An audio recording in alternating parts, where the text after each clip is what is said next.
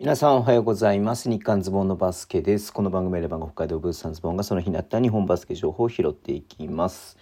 えー、っと、3月27日号ですね。はい。ちょっとね、 B リーグ界隈ニュースがね、やっぱ月曜日なんで少なかったとかなかったんで、えー、っと、今日から始まってます、えー、っと、B リーグ U15 チャンピオンシップ2023ということですね。えっと、各チームがね、U15 とかね、U18 とかね、まあそういうアンダーカテゴリーのね、チームを持ってますけれども、まあそのチームが一堂に会して、え東京体育館ね、えっと、あの、去年ファイナルやったところかな、僕も行きましたけれども、で、えっと、開催されてると46チームが参加してるそうです。で、えっと、まず今日と明日か。え、今日と明日？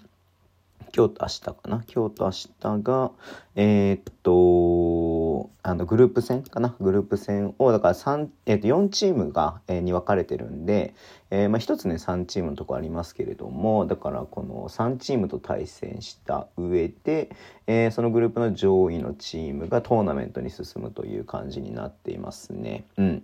で、えっと、まあ、今日結構2試合とかやってたのかな？大変だよね、1日2試合やるのね。で、まあ、ちょっとね、一個一個読んでったらすごい数になっちゃうので、何、何個やったの ?1、2、3、4、5、6、7、8。四波32試合やったのが今日すごいね。なんかバスケットライブとか YouTube とか見るとね、なんかこれが出てきたら何かなと思ったら、えー、こういうのをやっていまして、で、まあね、えっ、ー、と、今日と明日がそのグループ戦を、えー、やって、えっと、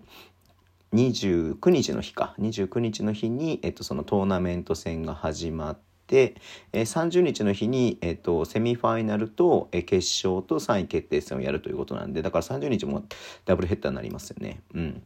はい、えー、という感じで、まあ、かなり、えーと、タイトなスケジュールではあるんですけれども、えーと、これを戦い抜いて、えー、どこがチャンピオンになるかというところでね、まあ、結構名古屋だったりレバンガだったりね、まあ、この辺のなんか U、U、U15 はまた違うのか？U18 は強いのかな、えーね、そう U15 のそのカテゴリーがどのどのチームがねどう強いのか全然僕も分かってないんですけれども。でもね結構ねあのやっぱりそれぞれで力の差があるみたいで100点ゲームだったりとかね、えー、何？こう例えばアルティーリの、えっ、ー、とね、えっ、ー、と、島根の試合なんか、えー、27対117みたいなね、まあ、結構な差がついちゃってたりとかもしますし、えー、なんかね、あの B リーグのね、ツイッターとかでもなんかその注目選手みたいなのアップしたりとかしてるので、なんかちょっとね、えー、まあ僕も見ていきたいなっていうふうに思ってる部分があるので、はい、えっ、ー、と、ね、またちょっとこれは、明日はもしかしたら使わないかもしれないですけど、えー、金曜日とかね、扱おう、あ、金曜日とか扱おうかなって思ってますので、えっ、ー、と、皆さんもぜひ、金曜日やんねえのか、えっ、ー、と、木曜日か、ね、はい、ぜひチェックしてみてください。はい、ということで今日はこの辺で終わりにしたいと思います。Twitter の情報発信します。フォローお願いします。YouTube 毎日やってます。ラジオとこのアプリで聞いてる方はとボタンを押してください。では、今日もお付き合いいただきありがとうとうございます。それでは、いってらっしゃい。